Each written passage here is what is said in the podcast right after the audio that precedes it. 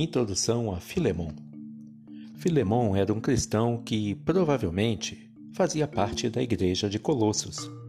Onésimo, que era escravo de Filemon, tinha fugido do seu dono. Não se sabe como ele chegou a conhecer o apóstolo Paulo, mas o certo é que se converteu ouvindo a mensagem do Evangelho anunciada pelo apóstolo que estava na cadeia. Paulo resolveu que Onésimo deveria voltar para o seu dono e por isso escreveu a epístola a Filemon, a fim de lhe fazer um apelo para que recebesse Onésimo de volta, não somente como escravo, mas também como um querido irmão em Cristo. Parece que a epístola aos Colossenses e a epístola a Filemon foram escritas na mesma época e que as duas foram entregues pelo próprio Onésimo.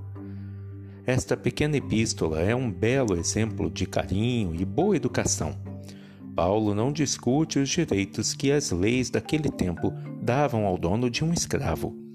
Para resolver essa questão de um escravo fugido, Paulo aplica a mais alta lei que existe, a lei do amor cristão. Se pudéssemos subdividir o conteúdo de Filemão, ele abrangeria quatro áreas: prefácio e saudação, do versículo 1 ao versículo 3.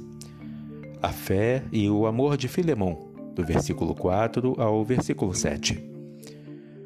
Um apelo em favor de Onésimo, versículo 8 a 22. E saudações e bênção, versículo 23 a 25. Que Deus te abençoe.